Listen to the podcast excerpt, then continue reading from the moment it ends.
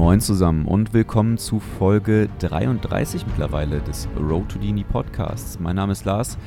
Wir sind aus dem Urlaub zurück. Ähm, Entschuldigung an alle, die diese spontane kleine Mini-Pause etwas verwirrt hat, vielleicht äh, vor zwei Wochen. Allerdings, ähm, ja, haben wir die Zeit genutzt, äh, haben ähm, an unterschiedlichen Orten Europas äh, in der Sonne rumgelegen und äh, entsprechend äh, nicht aufnehmen können, beziehungsweise die neue Folge nicht veröffentlichen können. Aber hier ist sie. Und weil ihr ja jetzt so lange warten musstet, will ich auch einfach gar nicht so lange Zeit mit dem Intro verschwenden und äh, schick euch ab in die Folge. Viel Spaß dabei.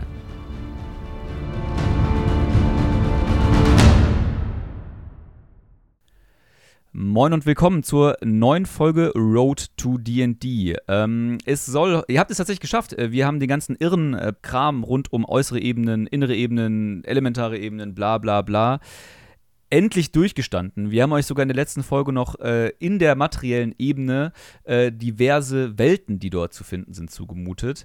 Und heute haben wir es tatsächlich geschafft. Wir konzentrieren uns auf die Bereiche oder den Bereich ähm, der des die und die Multiversums, bei dem sich wahrscheinlich 99% der Anfänger bewegen werden, und zwar auf die Schwertküste. Und äh, mit wem soll man die Schwertküste denn bitte besser erklären als mit Christian?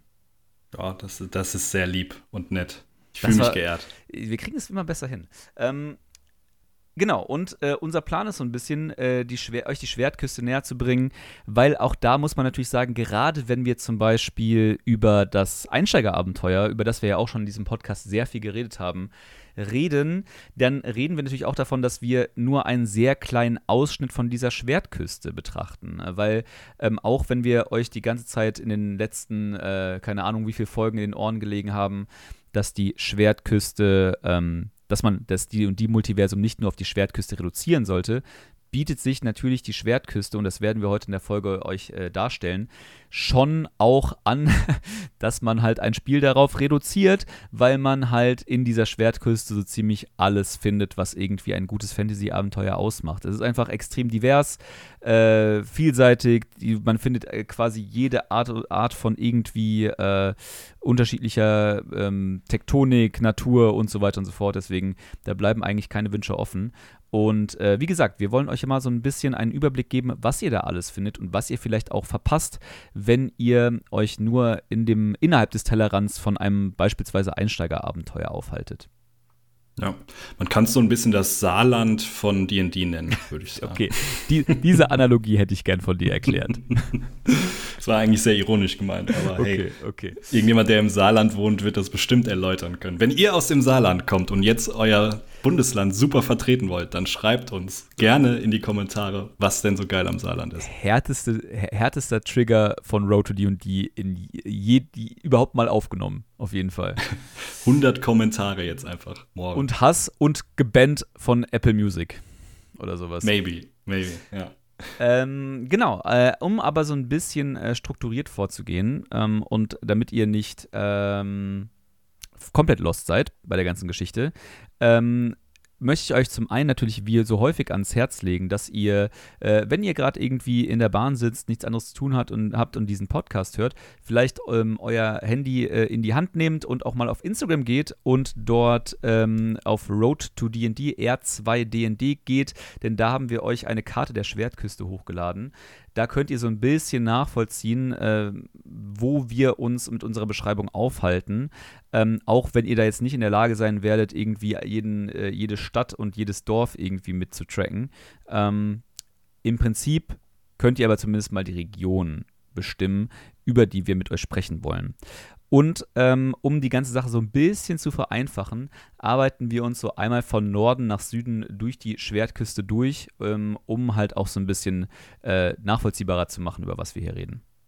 Ja, genau, weil, wenn wir ehrlich sind, offiziell die Schwertküste ist eigentlich nur der Bereich zwischen Tiefwasser und Baldur's Tor. Aber wir wollen natürlich auch so den oberen Teil nochmal mit ein bisschen besprechen, wo wir dann irgendwie bei Icewind Dale landen und so weiter. Also, das sind wahrscheinlich auch Sachen, die ihr alle schon mal gehört habt. Wenn nicht von irgendwelchen Spielen, dann spätestens bei DD-Abenteuern auf jeden Fall. Deswegen, äh, das sind schon Dinge, die wichtig sind und die wollen wir euch natürlich nicht vorenthalten. Genau, äh, dementsprechend äh, starte doch einfach mal. Ähm, wir, beziehungsweise ich gebe äh, dir mal einen inhaltlichen Aufschlag, äh, denn äh, wenn wir über den ganz weiten Norden der Schwertküste reden, dann reden wir über den Grad der Welt. Und ähm, jetzt, äh, ich bin mir ehrlicherweise gar nicht mehr sicher, wie war das denn nochmal bei ähm, hier Lied von Eis und Feuer? wie hieß denn da nochmal der kalte Norden? Der hieß, Norden. Hieß das nicht, äh, gab es nicht, gab es da nicht auch, echt jetzt? Gab es da nicht auch irgendwie so, ein, so einen epischen Namen? Ich, boah, ist schon länger einfach, her, dass ich. Einfach ich nur der Norden? Come on. es gibt bestimmt einen geografischen Namen dafür, aber ganz ehrlich, ich habe das alles verdrängt nach der letzten Season. Okay. Ähm, also ich würde behaupten, es heißt einfach nur der Norden. Okay, dann äh, doch keine Analogie dahin. Äh, in D&D äh, heißt es auf jeden Fall der Grad der Welt und wie, glaube ich, ziemlich in jedem äh, Fantasy-Universum ist der Norden bergig und kalt. auch ziemlich lahm, ehrlicherweise, wenn man schon die Möglichkeit hat, sich eine eigene Welt zu bauen, dass das immer der Standard sein muss. Aber äh, so ist es zumindest auch äh, an der Schwertküste. Und entsprechend unwirtlich ist dieses Land auch. Ähm, allerdings gibt es da doch äh, trotzdem ein paar Gems, die zumindest auch in Videospielen äh, sich großer Popularität erfreut haben. Voll. Leider äh, mit dem neuesten Ableger in sehr, sehr wenig Popularität und auch vollkommen zurecht, weil das Spiel schlecht ist, haben wir ja schon mal angesprochen.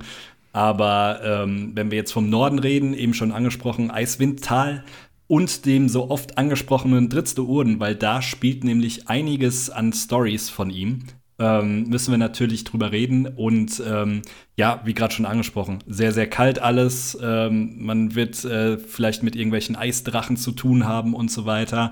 Und in diesem Norden, man nennt diesen Bereich auch die nördliche Schwertküste, obwohl es eigentlich gar nicht mehr wirklich dazugehört, aber ähm, ja, kann man schon noch so bezeichnen, weil im Endeffekt äh, auch ein Thema, was man da nennen muss, ist Niewinter. Und Niewinter gehört offiziell zur Schwertküste. Deswegen, also ihr merkt schon, so ganz irgendwie aufgeteilt ist die Schwertküste nicht so wirklich, weil im Einsatz heißt es ja, Schwertküste ist nur von Tiefwasser bis zu Balders Tor. Dann heißt es, Niewinter gehört auch noch dazu. Also geografisch gesehen alles so ein bisschen äh, verwischt, aber macht ja nichts. Und in Eiswindtal ähm, leben natürlich auch relativ viele Barbarenstämme. Ähm, das hat man äh, bei den Romanen bei äh, Dritzte Uhren auch so ein bisschen mit drin, weil einer seiner besten Freunde, beziehungsweise Ziehsohn von äh, seinem Freund Bruenor, ist auch ein Barbar und äh, der wird dann König der Barbaren da und diese ganzen Barbarenstämme bekämpfen sich natürlich auch gegenseitig und äh, sind dementsprechend auch relativ ich würde schon fast sagen, äh, somit die Herrscher da, wenn wir jetzt nicht von irgendwelchen Städten und so weiter reden, sondern die bevölkern schon einen relativ großen Teil. Außer natürlich, wenn man dann in irgendwelche Höhlen und ein bisschen tiefer geht, da gibt es dann noch relativ viele Zwergenstädte. Genau, und das äh, kann man auch so, äh, letztendlich ist es auch nicht überraschend, irgendwie, das ist auch eine, ein absoluter Fantasy-Story-Standard, könnte man fast meinen. Da, wo Berge sind, sind Minen und wo Minen sind, sind Zwerge. Und das ist in D&D äh, und in der, an der Schwertküste auch nicht anders. Ähm, hier äh, sind das allerdings nicht wie äh, beispielsweise bei Herr der Ringe einfach nur irgendwelche Minen, in denen sich dann die Zwerge irgendwie riesige Städte aufgebaut haben. Nämlich hier, nämlich hier in D&D äh, nennen sich diese Zwergenheime Zitadellen. Und tatsächlich ähm, kann man sich das ein bisschen so vorstellen, dass auch ähnlich wie bei Herr der Ringe halt schon, ähm, diese Zitadellen, um diese Zitadellen ähm, ranken sich diverse Mythen. Äh, Teil, Teile sind, teilweise sind sie auch über die äh, Jahrtausende zerstört worden, äh, teilweise werden sie immer noch behaust und so weiter und so fort. Ähm, jedenfalls äh, soll, reden wir hier von, von prunkvollen Hallen voller Edelsteine, Edelmetalle und so weiter und so fort. Also hier wirklich so ein bisschen der Zwergen, das Zwergenklischee wird hier mal wieder erfüllt. Ähm, und natürlich auch, ähm, man kann sich das so ein bisschen vorstellen, dass auch diese, die, die Zwerge, die dort in diesen Zitadellen leben und die Sagen, die dort sich um diese Zitadellen ranken, halt von Krieg geprägt sind. Ne? Also es geht halt auch wirklich darum, äh, permanent so, wie, äh, also diese, diese Zitadellen äh, sehen sich dauernd Angriffen von Orks gegenüber. Auch zum Beispiel Riesen sind in, am Grad der Welt Thema. Also das ist sozusagen der, der hohe Norden, ist der, ähm, ist der auch der Bereich, wo sich Riesen nach den großen Schlachten gegen Drachen, das ist vielleicht ein Thema, wo wir irgendwann anders nochmal zu kommen. Also Riesen und Drachen äh, verstehen sich nicht so mega gut und äh, nachdem die, nachdem in dem Krieg von Riesen und Drachen zum Beispiel besagtes Niewinter auch so ein bisschen zerfetzt wurde, ähm, ist dann, haben sich äh, Riesen auch an diesen, in diesen hohen Norden zurückgezogen und äh, sie sind seitdem sozusagen auch mehr Legende als äh, wirklich äh, präsent. Und ähm, ja, was da halt abgeht in die, äh, am Grad der Welt sind halt eine Menge kriegerische Akte und äh, Orks und Zwerge und ähm, halt eben diese extrem beeindruckenden Zwergenzitadellen. Ähm, ein, ja. Nee, ich wollte nur sagen, die sind natürlich dann auch teilweise relativ krass umkämpft. Also ähm, gerade von den Romanen aus äh, gesehen, diese ganzen Städte mussten dann, beziehungsweise Zitadellen mussten teilweise auch erst erobert werden und äh, werden dementsprechend auch teilweise nochmal äh, neu erobert und teilweise ändern sich auch immer die jeweiligen Herrscher über die Zitadellen. Genau das gleiche gilt natürlich dann auch für die Monster, du hast gerade angesprochen, die Riesen. Ähm, neben Riesen kann man da auch gerne mal auf irgendwelche Goblin-Stämme treffen, die versuchen, irgendwas zu erobern oder die versuchen, irgendeinen Schatz zu erobern. Das heißt, ähm, Barbaren und wilde Tundra trifft es schon da relativ gut. Genau, ist auf jeden Fall kein Ort, wo man als irgendwie äh, Lebemann einfach mal so seinen Lebensabend verbringen möchte. Ähm, deswegen, wie gesagt, äh, überlässt man auch anscheinend den Zwergen da so ein bisschen das Feld. Ähm, ein, äh, um halt einfach, glaube ich, würde ich sagen, die bekannteste der Zwergenzitadellen mal zu nehmen, äh, zu nennen, ähm, äh, würde mir jetzt einfach spontan, würde, würde, ich, würde ich spontan sagen, das ist Mithril Halle. Ähm, das ist zumindest mal die Zwergenzitadelle, die in Romanen auftaucht, die auch hier und da irgendwie mal bei NPCs äh, irgendwie in den D&D-Abenteuern auftaucht, weil sie dann irgendwie daherkommen oder Verbindungen dazu haben. Ähm, ich weiß nicht, hast du da irgendwie noch mal andere Bezüge? Es gibt nämlich einfach noch andere, wie zum Beispiel äh, Gauntel Grimm, die Zitadelle Fellbar oder äh, die Zitadelle Atbar und so Geschichten. Äh, die, ähm, da will ich mich jetzt nicht mit aufhalten, dass wir da irgendwie durch diese verschiedenen Charakteristika der Zitadellen gehen. Aber ich würde sagen, Mithril Halle ist da sozusagen äh, schon stellvertretend ganz gut gewählt. Ja, würde ich auch sagen, zumal das eben auch diese Halle ist, die dann in den Büchern mit Dritz Orden dann erobert wird von seinem Freund Bruenor. Ähm, deswegen, ich glaube, das ist dann die Halle seiner alten Väter und die möchte er gern zurückerobern, schafft es dann auch am Ende, wird aber tausendmal angegriffen, wie es halt so ist dann, weil irgendwann muss man neue Bücher füllen. Ähm, deswegen halt auch in D&D mittlerweile sehr, sehr omnipräsent, würde ich sagen. Diese ganze Geschichte übrigens auch, also ähm, ein, eine, also wenn ihr euch über diese Geschichte von, ähm, von, von der Schwertküste informieren wollt und da so ein bisschen euch mehr reinfuchsen möchtet, äh, das Buch, über das wir äh, in der letzten Folge, in der vorletzten Folge, bin mir gerade nicht sicher, so gut abgehatet haben, äh, das, dann, das sich dann nennt Abenteuerhandbuch für die Schwertküste, äh, ist genau für diesen einen Case sehr, sehr gut, für fast alle anderen nicht.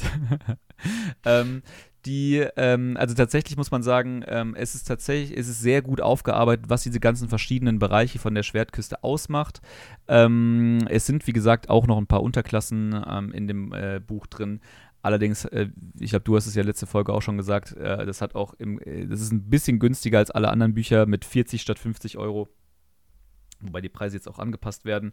Aber ähm, nichtsdestotrotz ist die Menge an Inhalt im Vergleich zu den anderen Büchern überschaubar und wenn man sich sowieso nicht ja. wirklich über diese Umgebung interessiert, sondern eher tatsächlich so spielbaren Content in einem Buch sucht, dann ist das eher eine Katastrophe. Ja, also wie gesagt, also für so ein paar Nebeninfos ganz nett, aber eben nicht für den Preis, weil dann äh, suche ich mir das lieber online zusammen und komme in einer Stunde günstiger weg und habe wahrscheinlich mehr Infos gesammelt, als ich in dem ganzen Buch zusammenfinden werde. Deswegen auf keinen Fall kaufen. Genau, also meine Meinung. die, äh, die ganzen Informationen bekommt ihr natürlich auch in diversen D&D-Wikis. Genau, aber wie gesagt, Mithril Halle ist äh, recht gut stellvertretend. Wir reden davon, dass es eine, äh, eine prunkvolle Zitadelle voll von äh, Reichtum ist, äh, die allerdings über die äh, Dekaden hinweg diverse Besitzer und diverse Könige hatten, äh, erobert wurde, zurückerobert wurden, von Orkstämmen äh, erobert wurden, bla bla bla. Äh, das, was halt in so einer ruhmreichen Zitadelle so passiert. Und ähm, genau, wie gesagt, und letztendlich kann man fast sagen, dass fast allen äh, Zitadellen es irgendwie mal ähnlich ging. Und ähm, auch in diesem, äh, worauf ich eigentlich hinaus wollte, im ähm, Schwert, äh, Hand, äh, Abenteuerhandbuch, äh, Abenteuerhandbuch für die Schwertküste, so, ähm, ist in dem Abschnitt von Mithralhalle auch genau das äh, nochmal so ganz kurz zusammengefasst, was du gerade beschrieben hast. Also, dass Brenor da halt zusammen mit seinem äh, Drow-Freund aus Menzoberranzan, äh, Dristu Urden, ähm, die äh, diese Mithril-Halle wieder für sich zurückerobert hat. Und ähm, genau. Ja. Ähm, vielleicht auch dazu sagen, gerade dass da relativ viele Zitadellen äh, nochmal erobert wurden in äh, der letzten Zeit, wenn man denn jetzt hier von Zeit spricht. Also wir gehen jetzt einfach mal davon aus, dass alles, was in den Büchern steht, so der aktuelle Stand ist. Man kann natürlich auch irgendwie in der Zeit zurückreisen und zu einer anderen Zeit irgendwo spielen, wenn man das denn möchte. Aber die meisten Informationen sind nun mal zu der aktuellen Zeit da gegeben. Ähm, Du hast es eben schon gesagt, dass dann Niewinter relativ viel abbekommen hat von irgendwelchen Kriegen und so weiter. Dadurch, dass jetzt relativ viele äh, Zwergen-Zitadellen äh, wieder neu ähm, da, ich nenne es jetzt mal, aufgemacht wurden, 24-7, ähm, wird auch Niewinter wieder so ein bisschen aufblühen. Also es war halt vorher schon eine relativ krasse Handelsstadt und äh, hat so die letzten Jahre so ein bisschen darunter gelitten, aber dadurch, dass jetzt eben eine ganz nette äh, Zwergenschmiede dann eben um die Ecke ist, kann man halt auch selbst viel, viel mehr Handel treiben und äh, man kann die Stadt verstärken und so weiter. Das heißt, wenn ihr irgendwie eine Kampagne da ansiedeln wollt, wird sich sowas vielleicht auch anbieten. Also wirklich so eine gefallene Stadt, die wieder gerade zu neuem Ruhm findet und irgendwie die Abenteurer müssen daran teilhaben oder sollen dafür sorgen, dass die Stadt wieder zu altem Glanz irgendwie erwacht. Das lohnt sich schon, finde ich auch ganz spannend, weil es mal abseits von diesen ja, relativ klassischen Abenteuern irgendwas ist. Ja, auf jeden Fall. Und ähm, also ich muss auch gestehen, so viel, ähm, also auch wenn, wie, wie, schon gesagt, in manchen Abenteuern NPCs auftauchen, die so ein bisschen in dem, im Norden irgendwie ihre äh, Wurzeln haben, ähm, gibt es glaube ich, nicht allzu viele Referenzen von Abenteuern, die dort stattfinden, außer natürlich äh, das Abenteuer, was ich mir tatsächlich noch nicht durchgelesen habe, obwohl ich da extrem viel Bock drauf hätte, ähm, einfach vom Setting her, ist halt genau das Abenteuer, was auch jetzt gerade erst vor zwei Monaten, drei Monaten roundabout rausgekommen ist zu Icewind Dale.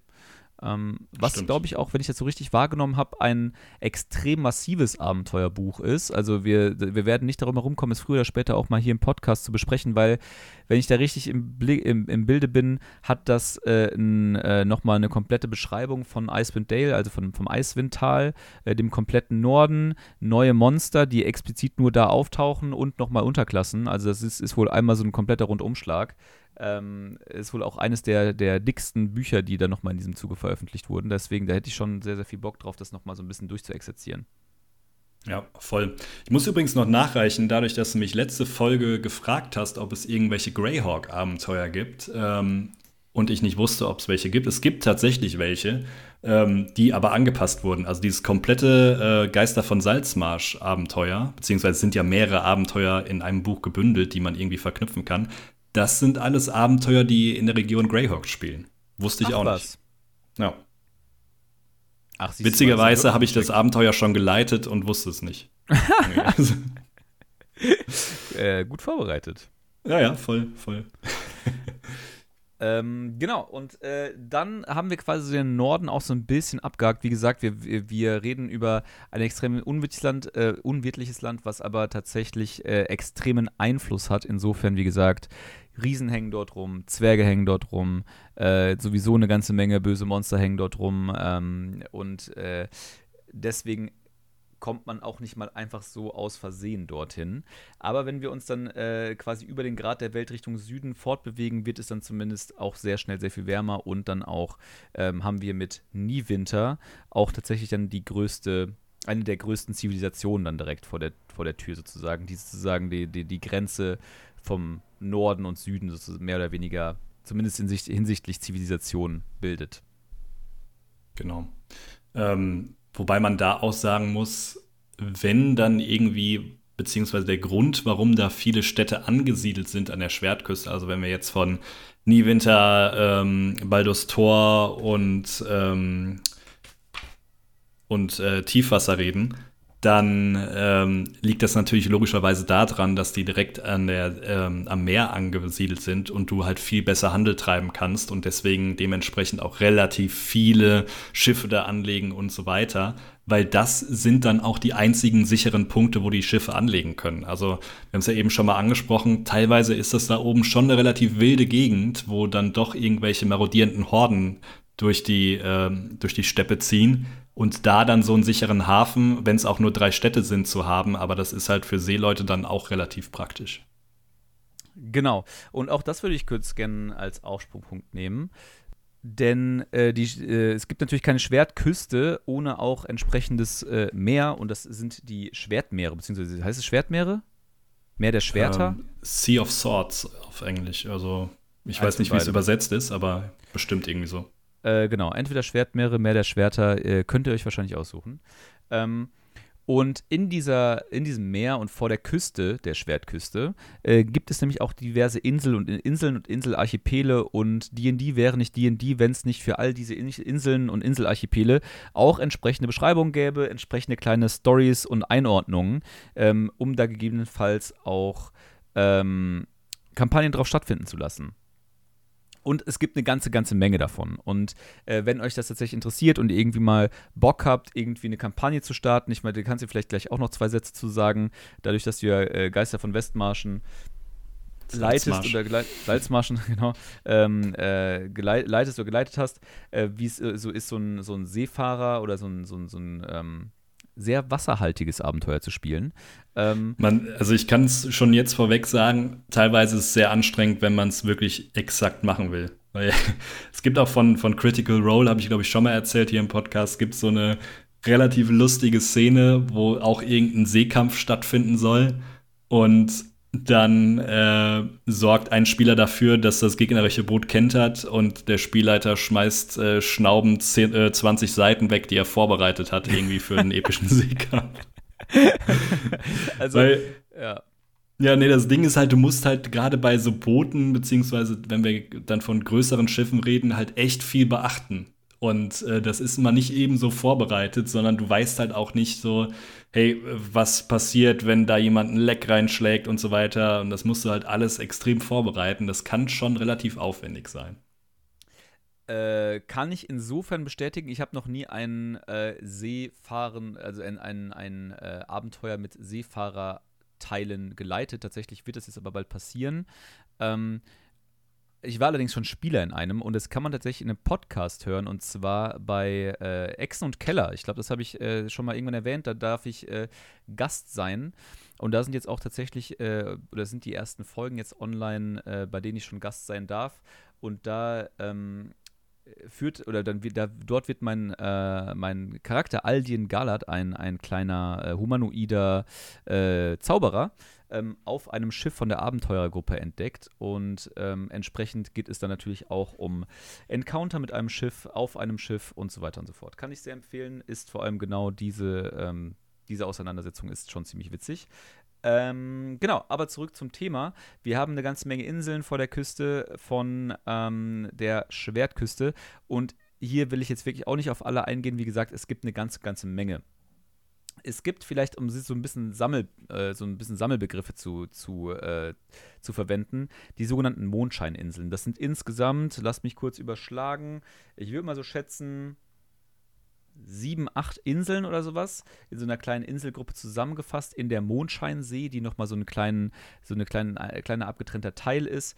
Und da äh, gibt es dann diverse ähm, in, kleine Inseln drin, unter anderem aber auch die Insel Gwyneth, die die größte dieser Inselgruppierungen darstellt.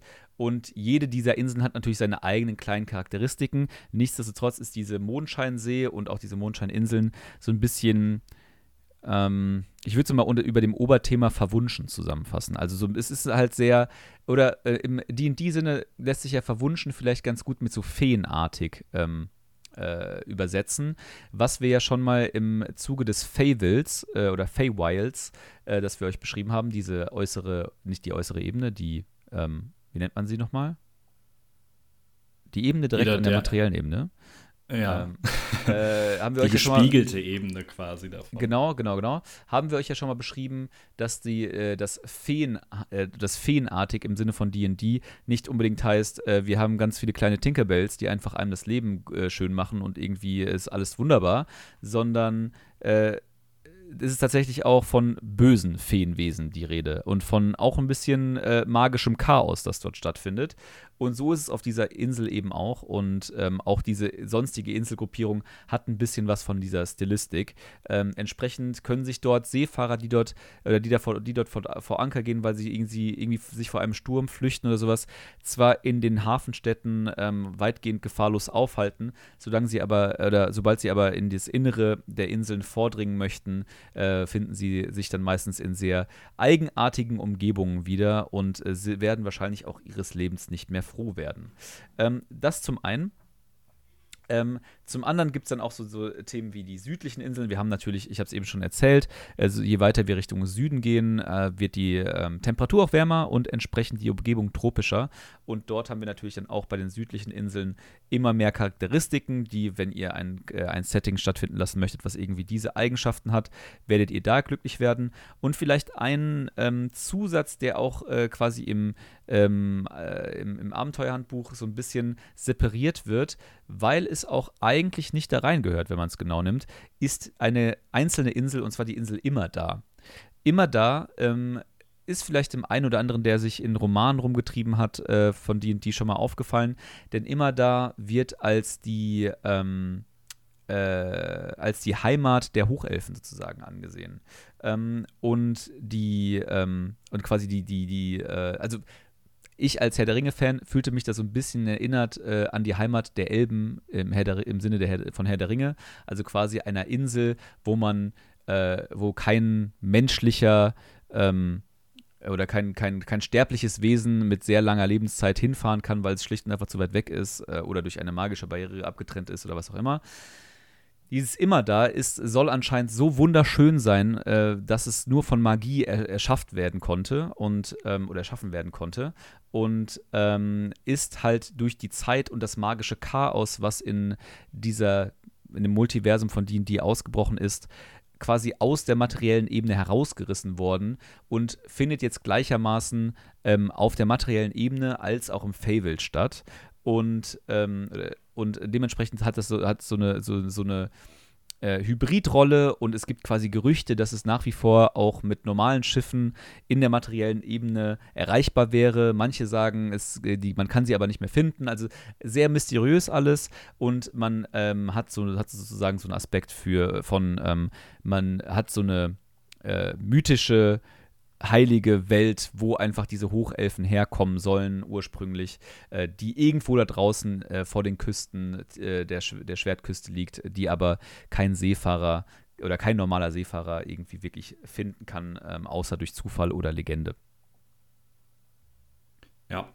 Ähm, und da würde ich fast dann auch schon die Grenze zur Schwertküste ziehen, oder? Also ähm, vor allem, wenn wir jetzt geografisch vorgehen, wenn wir dann weiter Richtung Osten wieder aufs Festland gehen, da liegt dann Am und Am ist meiner Meinung nach so ein bisschen wirklich die, die Grenze. So alle, die Baldur's Gate gespielt haben, äh, wissen, dass äh, Schatten von Am im Endeffekt äh, dann wirklich, da ist Schluss. So und Am, Am ist äh, da ist Schluss. Äh, Am ist im Endeffekt auch ähnlich wie Niewinter ähm, eine Art Handelsstadt. Also ihr habt da, ähm, also beziehungsweise Am ist keine Stadt, sondern Am ist das Gebiet. Äh, eigentlich ist die Hauptstadt Azkatla, ähm, das auch wieder an der Küste liegt.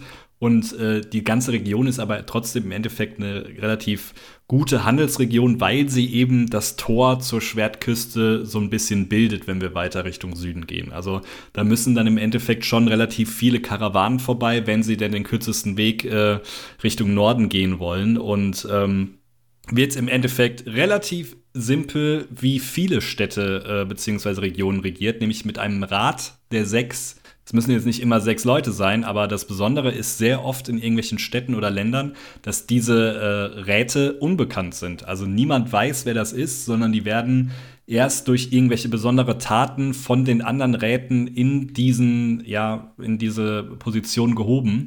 Und äh, da gibt es nicht nur in Am, sondern auch in Baldur's Tor und in anderen Städten gibt es da immer relativ viele Mythen und es ranken sich sehr, sehr viele Gerüchte, wer denn überhaupt zum Rat gehört oder wer irgendwie durch äh, seine Macht im Rat irgendwelche Dinge ausnutzen kann. Deswegen ähm, ist das meistens auch ganz spannend und, glaube ich, auch relativ oft Teil von ähm, von vielen Abenteuern, dass irgendwie ein Ratsmitglied sich an die Abenteuer wendet, weil irgendein Problem gelöst werden muss oder was auch immer oder er in Probleme geraten ist. Ähm, ist, glaube ich, auch so bei, ähm, na, wie heißt es bei äh, Drachenraub, oder? Zumindest ähnlich. Äh, was jetzt genau, dass die, dass es quasi, äh, dass, dass es ein Problem durch den, durch einen Ratsteilnehmer gibt. Genau. Ähm, im, Wa im weitesten Sinne ja, ohne es jetzt ohne Spoiler ausführen zu können. okay. genau. Ja. Ja Aber vielleicht, ähm. vielleicht, da, vielleicht da noch mal so ein bisschen ganz kurz anknüpfen, denn eine Sache, auf die ich gar nicht so wirklich eingehen will, weil es jetzt keine wirkliche Charakteristik für die Schwertküste ist, aber es existiert und deswegen sollten wir es vielleicht ganz kurz benennen. Denn es gibt auch, also diese, dieser Rat und ähm, die Strukturen, die darum gebaut sind, ähm, kontrollieren im weitesten Sinne die Schwertküste. Ähm, aber es gibt auch diverse ja, es wird, es wird als die unabhängigen Reiche bezeichnet, was ich einen nicht guten Titel finde, ehrlicherweise. Es gibt auf jeden Fall Bereiche, manchmal auch nur einzelne Bauten an der Schwertküste, die sich so ein bisschen dieser Kontrolle entziehen. Ähm, weil wir gerade noch so, äh, deswegen wollte ich da kurz reingrätschen, weil wir uns so gerade mental noch im Süden ähm, von, von, äh, von der Schwertküste aufhalten. Eine der bekannteren Gegenden dafür ist Kendall Keep. Ich weiß gar nicht, ob es dafür eine deutsche Übersetzung gibt, irgendwie ähm, Kerzen, Keep, Kerzenburg. Kerzenlicht, so. keine Ahnung. Ähm, und die, ähm, was einfach eine große Festung ist, die ähm, meines Wissens, jetzt kommt aber, jetzt wird es auch ein bisschen shady in meinem, äh, in meinem Halbwissen, äh, meines Wissens, äh, in meinem Wissen ist da drin eine riesige Bibliothek und entsprechend ist diese, ist Candle Keep auch Zentrum für, den Ausbild, für die Ausbildung von Magiern. Ähm, und wie gesagt, hat so seine eigene Verwaltung und seine eigene ähm, Administration und entsprechend äh, beugt sie sich nicht dem, äh, der, dem Zwang dieses Grafen, äh, diesen Gra dieses Grafenrates und ist davon so ein bisschen unabhängig. Und es ist wohl auch irgendwie, irgendwie gab es auch noch einen Trick, also dass man da nicht ohne weiteres reinkommt und man kann da nur irgendwie eingeladen werden und irgendwie nur unter irgendwelchen magischen Umständen und so weiter und so fort. Jedenfalls solche Bauten und solche Regionen, die aus irgendeinem, äh, aus irgendeinem Grund autark fungieren, gibt es halt hier und da und äh, das äh, wäre auch komisch, wenn nicht. Ähm, und äh, manche sind halt irgendwie wie Kennel Keep beispielsweise eher so in einem neutralen Charakter gehalten, aber es gibt natürlich auch einfach äh, Widersacher, die sich halt gegen die, gegen den Einfluss Ra des Rats stellen. Ähm, um dort halt irgendwie äh, kein, um, ja, da und halt kein, kein, äh, keine Ausübungen da irgendwie zulassen. Dunkelfeste ist dafür vielleicht ein gutes Beispiel. Ähm, ja, aber wie gesagt, äh, das sind jetzt keine Aspekte, die jetzt irgendwie die äh, Schwertküste ausmachen, aber die halt auf jeden Fall Charakteristik davon sind. Ja, es ist übrigens Candlekeep, um da reinzukommen, muss man ein noch nicht veröffentlichtes Werk schenken. Ah. Finde ich auch ganz das ist, eigentlich, das ist eigentlich ganz cool. Ja. Ähm, und dazu gibt es ja auch ein Abenteuer, beziehungsweise eine Ansammlung von Abenteuern. Ne? Also ähm, Candlekeep Mysteries ist ja auch vor kurzem erst erschienen. Stimmt, das, das heißt vor kurzem. Neu, habe ich auch noch nicht reingeguckt. Nicht so lang. Ähm, geht es auch eben darum, dass da verschiedene Sachen dann äh, entdeckt werden in Büchern oder was auch immer. Ja, das ist äh, auf jeden Fall eine sehr coole Sache. Ähm, generell finde ich immer so, so, ähm, so Spots, die sich so ein bisschen äh, andersartig in so einem funktionierenden System einordnen lassen, halt für so Abenteuer und Kampagnen super spannend, äh, weil sie halt immer n, so einen unberechenbaren Faktor da reinbringen. Ja, ich bin Fan von Zufallssachen, haben wir durchgespielt, das ganze Thema, äh, aber so, sowas finde ich dann schon auch immer recht entertaining. Voll, weil man, glaube ich, auch dann immer noch das jeweilige, also diese einzelnen Abenteuer in ähm, dem Abenteuer, die einzelnen Abenteuer in dem Abenteuer, genau, ähm, das finde ich auch cool, eben, dass dieses Book-Setting nochmal so umgesetzt wurde. Also du musst dann, glaube ich, auch immer das äh, Buch finden, in dem es jeweils geht in dem Abenteuer und so. Also ja, ist schon nicht schlecht. Schon ganz, ganz witzig.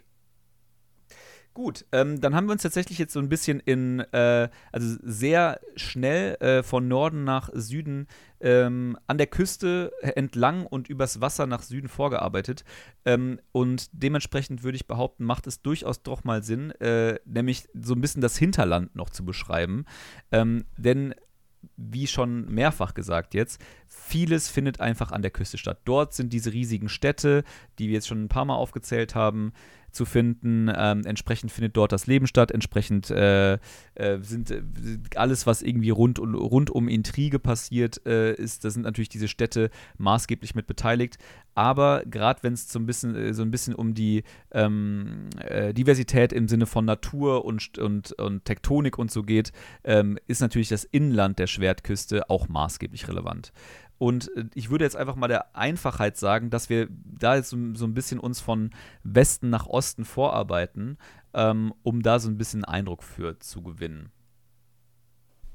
Genau, also wenn man jetzt irgendwie von wirklich dann von äh, Westen nach Osten durchgeht, also neben der altbekannten Schwertküste beziehungsweise der Küste selbst findet man dann quasi in der Mitte des Bereichs, wenn man ihn jetzt Bereich nennen will, die Schwertküste, dann findet man noch einen relativ großen Wald, nämlich den äh, High Forest. Ich weiß wieder nicht, wie es auf Deutsch heißt. Ich gehe der hohe Wald.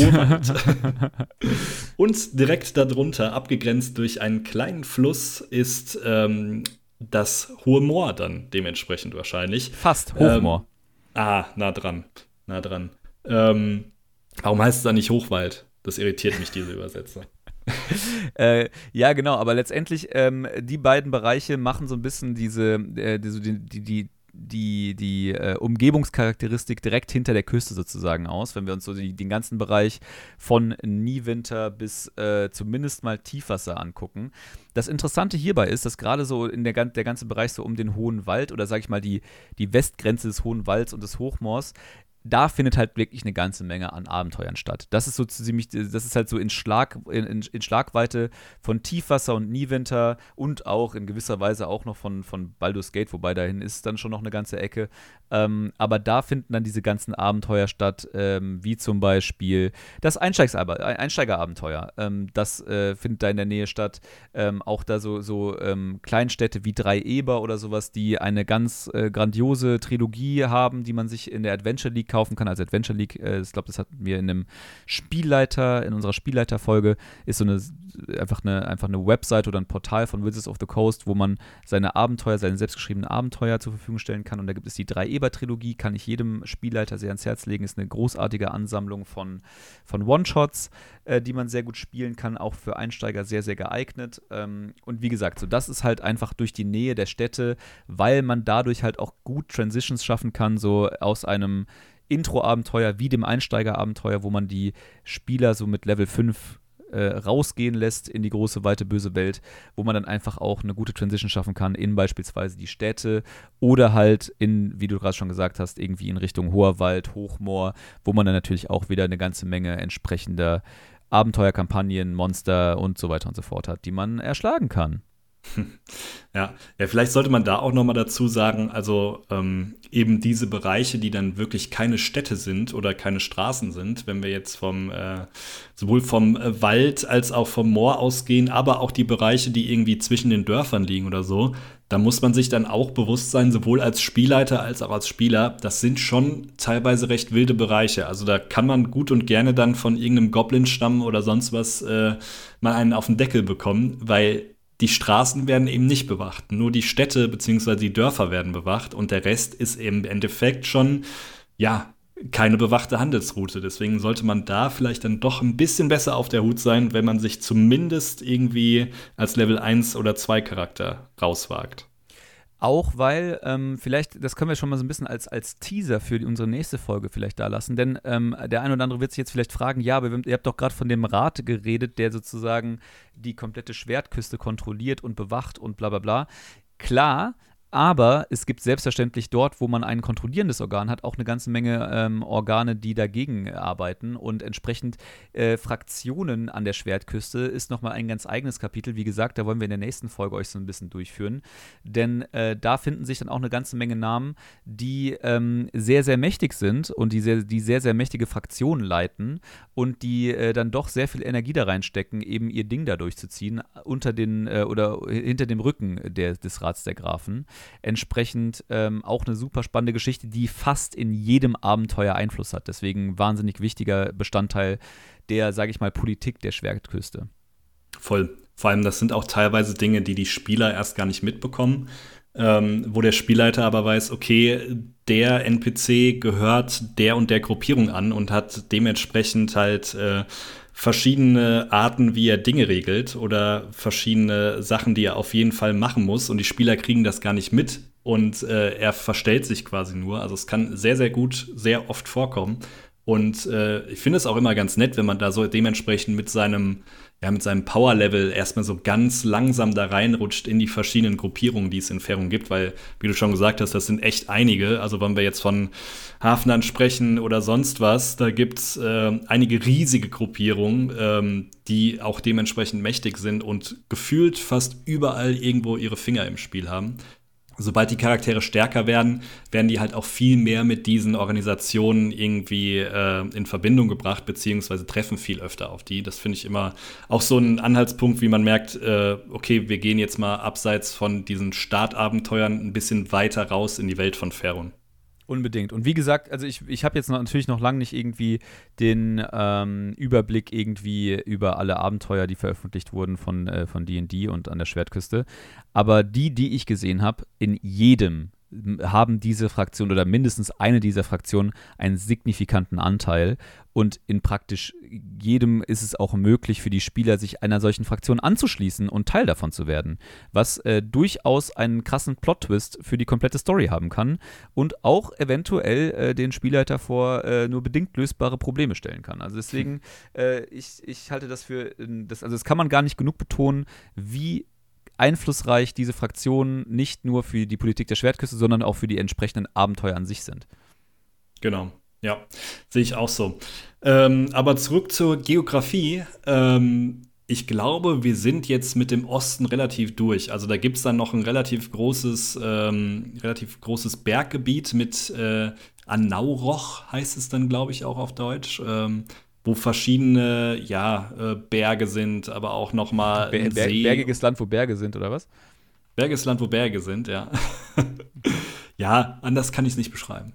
Nee, aber ich glaube äh, tatsächlich ähm, ist äh, also der ganze, der ganze Osten wird halt eher so, oder gerade gerade natürlich der Nordosten wird halt auch mehr und mehr wieder lebensfeindlich und Anauroch, wie du schon gesagt hast, was, was einen großen Teil des Ostens bestimmt, ähm, ist Berge, Gletscher, Steppe, Wüste, die Wüste jetzt weniger, ähm, auf jeden Fall äh, sehr trocken und entsprechend, ähm, ich glaube, oder ich, jetzt, jetzt wird es wieder richtig shady. Ich meine aber irgendwie für mich abgespeichert zu haben, dass äh, dort auch äh, sehr viel des Ursprungs von Drachen äh, herkommt. Aber äh, das will ich jetzt nicht näher ausführen, weil weiß ich nicht genau. das, weil ich weiß nicht, wo das gerade in meinem Hinterkopf getriggert ist, aber äh, genau, so ist es. Ähm, ja. Genau, und bis wir dann halt wirklich oben im Norden wieder, also im, im Nordosten sozusagen halt wirklich eine reine Gletscherregion haben mit dem hohen Eis.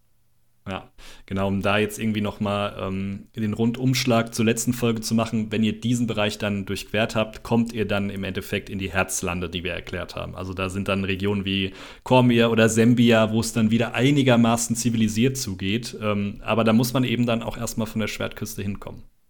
Genau, also letztendlich ähm, äh, muss man auch gestehen, äh, oder muss man auch mal betonen, wir rattern das hier gerade so ein bisschen runter, um euch einen Überblick zu geben, um euch vor allen Dingen auch klar zu machen, dass ihr, wie gesagt, äh, für jedwedes Kampagnen-Setup, was ihr gerne hättet, sehr wahrscheinlich an der Schwertküste eine entsprechende Region finden werdet, äh, wo das gut reinpasst. Nichtsdestotrotz wird es eure Abenteurer gegebenenfalls äh, nerven, wenn ihr sie da allzu sehr hin und her schickt. Also weil wir zum einen über wirklich ordentliche Entfernungen äh, reden und ähm, es gibt ja tatsächlich, den, das hatten wir glaube ich auch im ähm, Bereich des ähm, oder in unserer Spielleiterfolge, bin ich mir jetzt aber gerade gar nicht so sicher, ob oder ob wir es in einer anderen Folge kurz beschrieben haben. Es gibt einen relativ ausführlichen Teil des Regelwerkes, der sich um das Reisen dreht und ähm, wie aufwendig das ist, äh, wie teuer das ist, und ähm, wie viele Random Encounter es da gibt. Also Random Encounter, das hatten wir, glaube ich, nicht beschrieben, ist tatsächlich so ein System, das D&D einbaut, um den Spielern vor Augen zu führen, dass wir, wie du gerade ja schon erzählt hast, hier in einem ungesicherten Bereich der Welt sind, entsprechend dauernd irgendwie von Wölfen, Goblins, äh, Wegelagerern und so weiter und so überfallen werden können. Und entsprechend ist der Spielleiter auch vom Regelwerk dazu angehalten, ähm, entsprechende Random Encounter zu generieren, äh, sodass äh, die Spieler sich im Zweifelsfall auch zweimal überlegen, ob sie jetzt wirklich die äh, Reise von zwei Wochen auf sich nehmen. So, und das geht dann auch mal ziemlich schnell. Also beispielsweise die Reise von äh, äh, Tiefwasser nach, nach Niewinter, ohne sie jetzt tatsächlich äh, konkret ausgemessen zu haben, aber ich hab, hatte mich da irgendwie mal im Zuge von einem Abenteuer mit beschäftigt. Ich glaube, wir reden über eine Zeit von eineinhalb Wochen Reisezeit auf einem Karren. So, und entsprechend dass da irgendwie der, eigentlich der, müsste man den Spieler die ganze Zeit mit irgendwelchen random Encountern über, überraschen. Natürlich, hier reden wir natürlich auch vielleicht von Straßen, die ein bisschen häufiger befahren werden, die vielleicht auch bewacht werden. Das ist natürlich dann alles im, äh, im Bereich des Möglichen, was der, was der Spielleiter dann für sich aussuchen kann. Aber Reisen an sich und die Leute die ganze Zeit von Norden nach Süden schicken, da reden wir halt über Monate von Zeit, die da in die Binsen gehen. Überlegt es euch, das ist eigentlich kein geiles Mittel, was man den Abenteuern unbedingt zumuten will.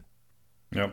Ja, und ich bin eigentlich auch Fan davon, dass man dieses Reisen von der Zeit her ein bisschen länger ausspielt, weil nur so kriegt man als Spieler irgendwie so ein bisschen das Gefühl, erstens ein Entfernungsgefühl und zweitens aber auch so ein Gefühl für die Gegend, die außerhalb der Stadt irgendwie äh, vorhanden ist. Weil dieses klassische, Jo, ihr seid jetzt da, ist halt so, ja, toll, was war denn auf dem Weg? Nix, eine Straße und das war's, oder wie? Deswegen, genau. umso für die Atmosphäre finde ich das schon immer ganz wichtig. Das zum einen und zum anderen soll halt auch nicht diese Videospiel-Schnellreisecharakteristik da so durch, äh, durchschlagen. Ne? Also ich will nicht einfach, dass dieses Denken äh, bei den Spielern aufkommt, ich kann jetzt irgendwie meine Minimap aufmachen, auf irgendwie ein Schnellreisesymbol klicken und zack bin ich irgendwie äh, 200 Kilometer weiter Richtung Norden. Sondern zu reisen muss eine gut geplante Entscheidung der Spieler sein. Es ist aufwendig, es ist gegebenenfalls gefährlich, es ist gegebenenfalls teuer. Und äh, das muss bedacht werden. Und keine Ahnung, wenn man halt irgendwie seine, ähm, ich habe ich hab zum Beispiel meine erste Abenteuergruppe, mit der ich gespielt habe, ähm, also wo ich gespielleitet habe, habe ich am Ende des äh, Einsteigerabenteuers ähm, oder äh, am Ende des Abenteuers, ähm, haben die eine, äh, eine eigene, äh, ein eigenes Haus geschenkt bekommen vom, von der Stadt, die sie befreit haben. Ähm, und was passiert jetzt, wenn die halt einfach wegen einer, weil sie halt irgendwie drei Monate durch die Gegend reisen, was passiert in der Zeit mit diesem, mit diesem Haus? So, wird es überfallen, wird's, äh, ist dann irgendwie, äh, brennt vielleicht zwischendrin die Stadt ab, weil sie sie ähm, irgendwie vernachlässigt haben und ihr keinen Schutz da gelassen haben. Also es soll Konsequenzen geben müssen, wenn sich Spieler entscheiden zu reisen. Ja, ja, ja, und man muss ja auch bedenken, gerade bei so einem Haus wird es halt dann auch teuer. Also allein der, sowohl das Reisen kostet ja, als auch ähm, der Unterhalt von gewissen Sachen kostet. Und äh, das ist auch so ein Ding, was eigentlich Spielleiter nachhalten müssen, weil, sind wir ehrlich, niemand lebt irgendwie kostenlos. Die Leute müssen essen, äh, Dinge müssen erhalten werden und irgendjemand muss den Karren, auf dem man dann äh, diese zwei Wochen fährt, halt auch bezahlen, beziehungsweise genau. auch die Pferde und so weiter. Deswegen, das kann man eben nicht einfach so machen. Und das war tatsächlich bei meinem, bei einem meiner Spieler dann auch der Fall. Die, die, also wir hatten dann nach diesem Abenteuer so eine Downtime wo es dann darum geht, dass Spieler sich dann auch entscheiden können. Also, das ist quasi so eine Phase zwischen zwei Abenteuern, die der Spielleiter ausspielen lassen kann, sozusagen, wo dann mir ein Spieler, äh, Spieler gesagt hat: Okay, zwischen den beiden Abenteuern, äh, ich habe denen gesagt, okay, ihr könnt über einen Zeitraum von drei Monaten verfügen und wie ihr die einsetzt, ist so ein bisschen euch überlassen. Und dann hat ein Spieler gesagt: Okay, ähm, ich möchte zur nächsten Stadt fahren, in dem Fall war es Tiefwasser äh, und möchte dort mich umschauen nach ähm, Spruchrollen, die ich kaufen möchte. Und dann hat er halt irgendwie, ich glaube, 30, 40 Gold oder sowas für eine, ein, für eine einmalige Fahrt da irgendwie hingelegt. Wie gesagt, dafür gibt es auch komplett Regeln, wie viel sowas kostet und bla bla bla. Ähm, und stand dann in der Stadt und dann äh, ist er in so, ein, äh, in, so ein, in so ein Geschäft rein und dann habe ich ihm halt quasi die, ähm, die, die Kosten für Schriftrollen präsentiert und hat er einfach zu wenig Geld gehabt dafür. weil er halt einfach sonst nicht mehr zurückgekommen wäre. Ja, gut. Aber es wäre ja auch witzig gewesen, wenn er die Schriftrollen dann gekauft hätte und dann einfach gestrandet genau, wäre. Äh, genau, und dann äh, ist er damit äh, wegen den Spr äh, Spruchrollen einfach aus dem Abenteuer raus. Äh, aber, ja, das, aber das sind halt natürlich, weißt du, das sind diese Trade-offs, die man als Charakter dann irgendwie eingehen muss, weißt du, sonst, äh, das, das ist ja, Entscheidungen sollen ja, wie gesagt, auch Konsequenzen haben. Ja, definitiv. Aber wir haben uns jetzt ein bisschen verzettelt. Ich würde sagen, wir besprechen noch die zwei bekannteren Städte an der Küste, oder? Also gerade mit, ich glaube, Baldur's Tor können wir relativ schnell abreißen, weil im Endeffekt ist Baldur's Tor einfach nur äh, eine Mini-Kopie von äh, Tiefwasser, meiner Meinung nach. okay. Also, äh, mhm. also im Endeffekt ist es ja fast genau gleich. Es ist eine riesige Handelsmetropole. Ähm, du hast eine Diebesgilde, du hast Fürsten. Das einzige Unterschied bei Baldur's Tor ist, dass du äh, anstatt einer normalen Wache eine Söldnertruppe hast. Äh, das stimmt. Ähm, ich kann, ich, ich muss auch ehrlich gestehen, ich weiß von Baldur's Gate nicht besonders viel ähm, und ich würde da jetzt erstmal mit dir gehen. Das Wissen, was ich über Baldur's Gate habe, ähm, habe ich tatsächlich nur aus dem grandiosen Videospiel äh, Baldur's Gate 3, ähm, 2, was war das damals? Eins und zwei. Äh, eins habe ich nie, äh, eins doch, eins habe ich auch mal ein bisschen gespielt, mit dir sogar. Ähm, und die, äh, genau, Baldur's Gate 2, ähm, entsprechend äh, würde ich dir jetzt erstmal zustimmen. Ähm, wenn man aber auch sagen muss, dass, äh, also insofern ist Baldur's Gate ein kleines Niewinter, weil es in jedem Aspekt unwichtiger ist. Also du hast halt ein, ähm, ähm, äh, gerade illegale Kräfte sind in Baldur's Gate viel präsenter als in Niewinter. In Niewinter hast du halt eine viel krassere ähm, also eine viel, viel krassere, äh, durchgreifende Stadtwache. Du hast ja in Niewinter auch so Sachen wie, zu, äh, in Tiefwasser auch sowas wie äh, Greifenreiter und so Geschichten, die ähm, zu den, äh, zu, als, als Exekutive dazugreifen können. Du hast mhm. auch in Tiefwasser ähm, überall so riesige Statuen rumstehen, die, das, die äh, magisch gesteuert werden können. Also es ist unfassbar episch, was da eigentlich abgehen könnte potenziell. Und das gibt es halt alles in Baldur's Gate nicht. Ne? Also Baldur's Gate lebt halt, glaube ich, wirklich von, oder was glaube ich, lebt äh, von dem, vom Handel, lebt von der Seefahrt, die von da aus gestartet wird. Ähm, genau. Und äh, ist deutlich kleiner als Tiefwasser, definitiv. Genau. Um das vielleicht jetzt nochmal kurz runterzubrechen, die Diebesguild, die ich angesprochen habe, da habt ihr einen Führer, dessen Name äh, Rabenmal ist. Äh, sehr passender Name für einen Diebesgildenführer, wie ich finde. Ähm, und ganz klassisch, wie eben gesagt, die Regierung besteht auf, aus vier Fürsten, davon sind aber nur einer bekannt, soweit ich weiß, beziehungsweise die anderen drei kennt man wieder nicht. Dieser eine davon ähm, ist Eltan. Und das ist der, nicht Elton, sondern Eltan, ist der Führer der Flammenden Faust. Und die Flammende Faust ist eben, was ich angesprochen habe, eine Söldnertruppe. Und die gilt so, ja, als inoffizielle Armee, würde ich es jetzt mal nennen, von Baldur's Gate, weil Stadtwache und Armee sind nochmal zwei verschiedene Sachen. Und das Gute für Baldur's Tor ist eben, sobald du so eine Söldnertruppe hast, die sind natürlich viel kampferprobter als eine normale Stadtwache. Deswegen ist das für Baldur's Tor so ein Win-Win im Endeffekt, dass sie diese Söldnertruppe haben, die sie auch einsetzen können.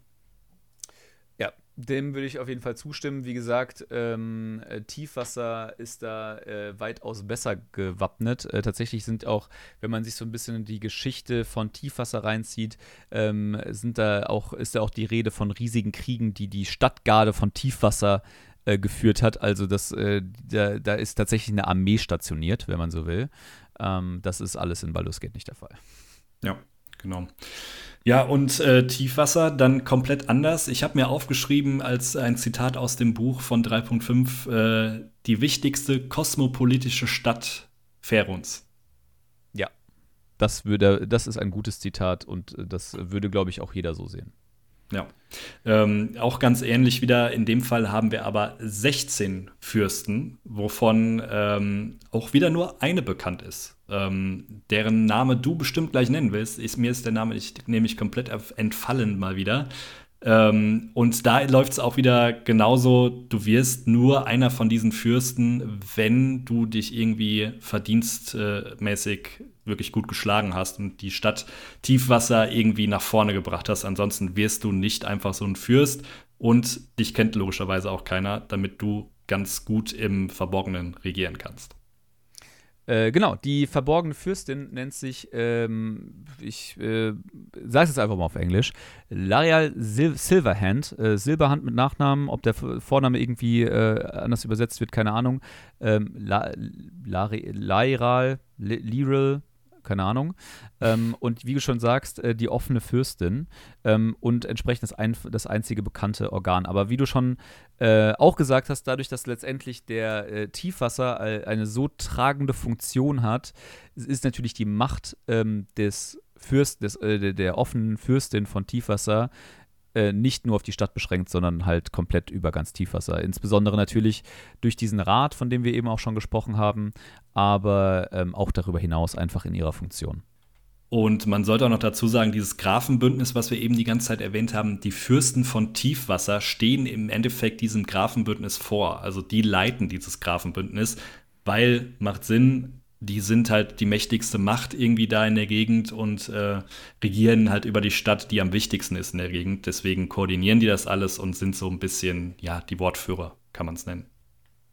Definitiv. Also letztendlich, wie gesagt, als, als, als äh, ähm, mächtigste Stadt hat man da, dort automatisch einen Vorsitz. Aber man muss wiederum auch sagen, dass gerade unter den verdeckten Fürsten von Tiefwasser auch nicht immer alles rosig läuft. Ne? Also das äh, vielleicht auch nochmal als kleiner, als kleiner Cliffhanger, ähm, das äh, extrem häufig zitierte Abenteuer äh, Dragon Haste hier in diesem, in diesem Podcast. Äh, da dreht es sich sehr viel darum, wie halt die verschiedenen politischen Strömungen und natürlich auch der Rat der Grafen und blub irgendwie in Tiefwasser agieren und was da der, der Einfluss von Tiefwasser ist und so Geschichten. Also wirklich, gerade wenn man halt irgendwie Bock auf so ein ähm, Abenteuer oder auf so auf diese ganzen ähm, politischen Geschichten und politischen äh, Fragestellungen in und um die Schwertküste hat, ist das ein ideales Abenteuer dafür. Ja. Denn äh, vielleicht auch eine ganz gute Überleitung. Es gibt äh, unter der Stadt von Tiefwasser gibt es noch eine relativ, ja, man kann es schon fast wieder eigene Stadt nennen. Ne? Also es ist so, ähm, auf Deutsch heißt es Schädelhafen, oder? Oh. Heißt es. Das muss ich kurz nachschlagen. Das, äh, keine Ahnung. Ich meine, es heißt Schädelhafen auf Deutsch. Im Endeffekt ist es die Gegend, wo äh, die Diebesgilde herrscht. Und diese Diebesgilde ist relativ bekannt. Das ist nämlich die Diebesgilde von Xanata. Und Xanata kennt ihr natürlich von Xanatas Guide to Everything, ist so dieser ähm, Betrachter, der einen wunderschönen Goldfisch sein eigen nennt. Und aber auch logischerweise, wie der Name schon sagt, äh, eine der mächtigsten Diebesgilden in ganz Ferun führt. Und diese Diebesgilde ist im Endeffekt in Schädelhafen beheimatet und äh, treibt unter der Stadt ihr Unwesen und geht je nachdem logischerweise auch mal in die Oberstadt, aber nur zu gewissen Zwecken dann. Ja, und neben Xanata beziehungsweise neben Schädelhafen gibt es noch einen relativ weiteren bösen Ort, möchte ich was nennen. Das ist nämlich der Unterberg und da spielt auch das äh, Abenteuer des verrückten Magiers. Dieser verrückte Magier ist nämlich Hallaster Schwarzmantel und ist einer der mächtigsten bösen Magier auch in ganz Ferun und der hat auf diesem Unterberg ähm, hat übrigens nichts mit dem Schnaps zu tun, wobei manchmal könnte man das denken, wenn man ihn trinkt, aber egal. Ähm, dieser, dieser stark, stark, stark den Product Placement Vertrag erfüllt. Sehr gut. So. Äh, dieser Unterberg ist halt im Endeffekt dieses Labyrinth, wo man äh, sehr zu Ruhm kommen kann oder halt im Endeffekt sehr, sehr schnell sterben kann, weil es gibt viele böse Kreaturen da und äh, Alastair Schwarzmantel hat es nicht einfach gemacht, in die letzte Ebene zu kommen. Deswegen, ja, auch noch zu nennen da in äh, Tiefwasser. Was man allgemein noch dazu sagen muss, es gibt relativ viele Abenteuer, die äh, in Tiefwasser spielen. Also das eben genannte Verlies des äh, verrückten Magiers plus äh, ähm, Dragon heißt, aber es gibt auch das Scan-Portal noch da. Also ich glaube, wer in Tiefwasser irgendwie äh, seine Truppe unterhalten will, hat äh, aktuell zumindest relativ viele Abenteuer zur Verfügung und ich glaube, es wird nicht langweilig. Nee, dafür gibt die Stadt auch einem äh, ein bisschen zu viel, äh, zu viele Optionen. Also letztendlich auch da muss man sagen, jede Art von, also jede Art von urbanem Abenteuer kann in Tiefwasser stattfinden. Also ja. die, da irgendwie vielleicht, nee, also mir fällt, mir fällt spontan nichts ein, was dann irgendwie nicht, nicht stattfinden könnte to be honest. Nee, deswegen. Also, ähm, ich finde, Tiefwasser ist für einen Level 1 Charakter nicht besonders gut geeignet, aber sobald man mal Level 3 erreicht hat und äh, aufwärts geht, kann man da schon relativ viele Sachen unternehmen. Und äh, abschließend, äh, weil du gerade eben gesagt hast, äh, Tiefwasser ist die interessanteste Stadt und da würde ich hier auch prinzipiell nicht äh, widersprechen wollen, würde ich nichtsdestotrotz noch eine kleine Lanze für Niewinter brechen wollen. Äh, weil im Prinzip, Niewinter kann man sich so vorstellen, habe eben schon gesagt, ist irgendwie so ein bisschen der, äh, die zivilistische Grenze, zivilistisch ist ein Wort, wie auch immer, ähm, äh, zwischen ähm, Süden und Norden und entsprechend ist Niewinter auch in der Existenz dieser Stadt permanent Ziel von Angriffen aus jedweder Richtung gewesen. Und ähm, da passieren halt entsprechend immer eine ganze Menge merkwürdige Dinge. Äh, tatsächlich war die Stadt auch mal ähm, in der Hand von Orks eine Zeit lang ähm, und wurde dann wieder zurückerobert, bla bla bla. Könnt ihr euch gerne irgendwie alle mal in diesem Forgotten Realms Wiki, was wir jetzt ja schon so häufig zitiert haben, ähm, oder auf das wir schon so häufig verwiesen haben, mal durchlesen. Ähm, äh, was aber nicht eine sehr coole Sache ist, meines Erachtens, weil es einfach ein sehr cooles Element ist, ist äh, der Cloak Tower, so nennt er sich. Also Clo wahrscheinlich irgendwie äh, Turm der Mäntel oder sowas dann auf Deutsch. Oder Mantelturm. Ähm, und zwar ist das ein, ein Turm innerhalb von Niewinter, in dem die Magier, meine ich, ausgebildet wurden oder zumindest mal gelebt haben. Ähm, und ähm, während eines Krieges oder im Zuge eines Krieges äh, ähm, oder ich weiß gar nicht mal, ob ein Krieg der ausschlaggebende Punkt war. Auf jeden Fall ist dieser komplette Turm dann eines äh, Tages mit allen darin lebenden Magiern auf einmal verschwunden. Also er stand auf einmal nicht mehr in der Stadt. Und nach mehreren Monaten er stand, äh, ist er dann auf einmal wieder erschienen, aber an einem anderen Ort der Stadt. Und seitdem ähm, ist, die, äh, ist der Turm tatsächlich anscheinend, äh, also dieser, es wird, es wird so beschrieben, dass der Turm ähm, die äußeren Ebenen durchschritten hat oder überschritten hat und dann äh, quasi so sozusagen im, im magischen Nichts äh, sich aufgehalten hat. Und ähm, dann wieder zurückgekommen ist und seitdem sozusagen in Bruchstücken über der Stadt Niewinter schwebt. Also man hat quasi so einen festen, äh, Google, also wir, wir werden da auf Instagram mal was posten, sieht nämlich einfach derbe geil aus und äh, es gibt ja tatsächlich auch ein sehr populäres äh, Videospiel zu Neverwinter, äh, wo das dann natürlich auch alles cool grafisch aufgearbeitet ist. Aber dieser Turm entsteht, äh, besteht quasi mitten in der Stadt und drumherum sch äh, schweben die Bruchstücke dieses Turms oder von, von Seitentürmen und so über der Stadt und sieht alles total geil aus. Und jedenfalls, als, die, äh, als dieser Turm dann wieder in Niewinter erschien, ist, dann sind dann halt Plünderer in diesen Turm rein, um halt Schätze daraus zu holen. Und alle Räume waren leer und auch die Magier, die dort in diesem Turm gelebt haben, äh, sind äh, verschwunden. Und das Einzige, was man von ihnen gefunden hat, waren halt ihre Mäntel. Und daher kommt der Name. Und ähm, das macht natürlich dieses Stadtbild von Niewinter äh, wahnsinnig cool. Und äh, zum anderen muss man halt entsprechend auch sagen, dass ähm, man natürlich in Niewinter auch nicht auf die äh, militärische Macht von äh, wie, wie Tiefwasser zurückgreifen kann. Ähm, aber natürlich das mit Abstand äh, ja, kampferprobteste oder die kampferprobteste Stadt ist. Also gerade irgendwie, es gibt also zum Beispiel so die Legende der ähm, die, die, der Orkstamm heißt Many Arrows, der kommt auch immer mal wieder in diversen, in, in diversen Abenteuern vor. Ich glaube, auf Deutsch heißt er irgendwie, hat er einen ganz schlimmen Namen, irgendwie der Stamm der viele, viele Pfeile. Pfeile. Ja, wirklich, irgendwie eine ganz fiese Übersetzung gibt es da. Zumindest habe ich, ich, hab ich das irgendwie abgespeichert. Und ähm, die haben irgendwie, wie gesagt, diesen äh, die Niewinter übernommen, haben diesen Tool, äh, diesen Turm versucht zu kontrollieren und so Geschichten. Also alles auch, äh, da gibt es eine ganze Menge coole Stories. Und ich glaube, wer da so ein bisschen sich austoben will und einen Hang zu Videospielen hat, wird auch in den äh, Videospielen von Neverwinter ganz gut bedient. Äh, ich glaube, das ist ja wirklich auch so ein MMORPG, ähm, also ein World of Warcraft äh, äh, Klon, nicht Klon. Ja. Klon ist wahrscheinlich zu despektierlich gesagt, aber auf jeden Fall äh, das so ein vergleichbares System. Und ähm, ist mit, also meines, meiner Wahrnehmung nach hat es gute Kritiken bekommen, aber ich habe es selbst nie gespielt. Ja, hat, glaube ich, auch vor einem Jahr oder so noch so einen Curse of Strahd-Ableger rausgebracht, soweit ich weiß. Ist halt kleiner, kleiner Hack für alle Spielleiter. Ähm, wenn ihr Illustrationen sucht, um beispielsweise in digitalen Tools so ein bisschen euren Spielern ähm, gute visuelle Eindrücke zu geben und einfach oder einfach zu faul seid, Szenerien zu beschreiben, wie es mir häufig geht, äh, dann gibt euch dieses Spiel wirklich ein ganz großartiges Set an Grafiken, äh, weil man, äh, weil einfach ganz von ganz vielen Städten und von ganz vielen äh, Szenerien einfach Screenshots äh, bei Google zur Verfügung stehen. Und gerade, weil du es gerade gesagt hast, zu Curse of Strahd gibt es auch coole kleine Videosequenzen und so weiter und so fort auf YouTube, äh, die dann doch äh, sehr cool gemacht sind und vielleicht äh, so ein bisschen den Spielern helfen, in das Setting reinzukommen. Also da äh, googelt euch einfach mal ein bisschen die Finger wund. da wird euch sehr geholfen und wie gesagt, den, die Spielern werden uns, es euch im Allgemeinen danken. Ja, Voll. Also das kann man sowieso relativ gut nutzen. Also ähm, jetzt mal abgesehen von, ähm, von dem Visuellen, was man dann den Spielern zeigen kann, äh, kann man sich da auch relativ viel Inspiration holen. Also selbst wenn wir jetzt von einem ganz alten Spiel wie jetzt Baldur's Gate 1 oder 2 sprechen, allein um so eine gewisse Übersicht zu haben, wie sieht es denn in der Stadt aus oder äh, wie kann ich mir das ungefähr, ungefähr vorstellen, das äh, lohnt sich auf jeden Fall ab und zu mal reinzugucken.